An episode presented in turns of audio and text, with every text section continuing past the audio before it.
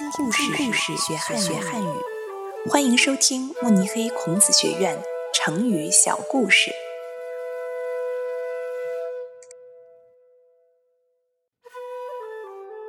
口蜜腹剑，出自《资治通鉴》，唐玄宗天宝元年。改编者李安吉。唐玄宗时期。朝中有一个官员，名叫李林甫。虽然他是皇室宗亲，身份尊贵，却是一个阴险狠毒的人。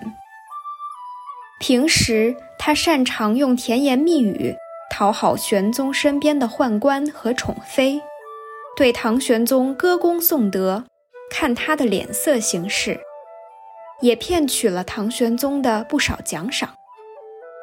谁知在背地里，他却使用狡诈的手段陷害朝中有才能的人，让他们一个一个被贬官。就这样，李林甫做了十九年的宰相。他凭借着自己的花言巧语和心狠手辣，保住了自己的宰相之位，却从不依靠自己的才能为国家出力。后来，唐玄宗想让重臣杨国忠来做宰相。